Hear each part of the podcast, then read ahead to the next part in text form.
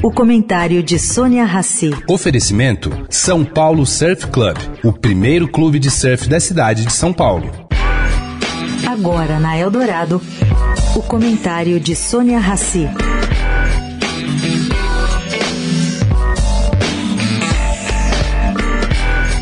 Gente, é inacreditável a pressão que o IBAMA e a ministra Marina Silva estão sofrendo para aprovar a perfuração de um único posto na foz do Rio Amazonas.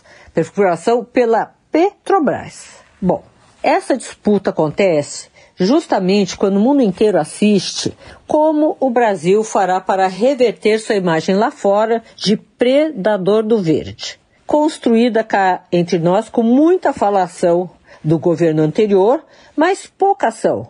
Agora acontece o contrário.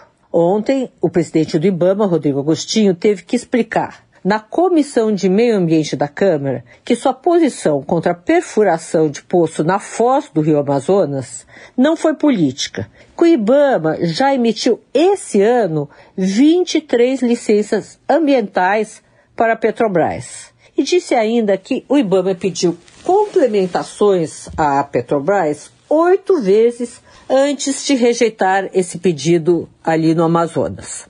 Bom, a Marina Silva, por sua vez, se surpreendeu com medida provisória que esvazia seu ministério, aprovada com a anuência do líder do governo no Congresso, hoje sem partido, Randolfo Rodrigues, que aparentemente se vingou da ministra após discordar de Marina Silva essa semana e sair da rede. Pois é, caro ouvinte, Randolph está fazendo sua boiada passar sem sequer ser contestado. Triste para quem defende o Brasil como líder mundial na corrida pela economia verde.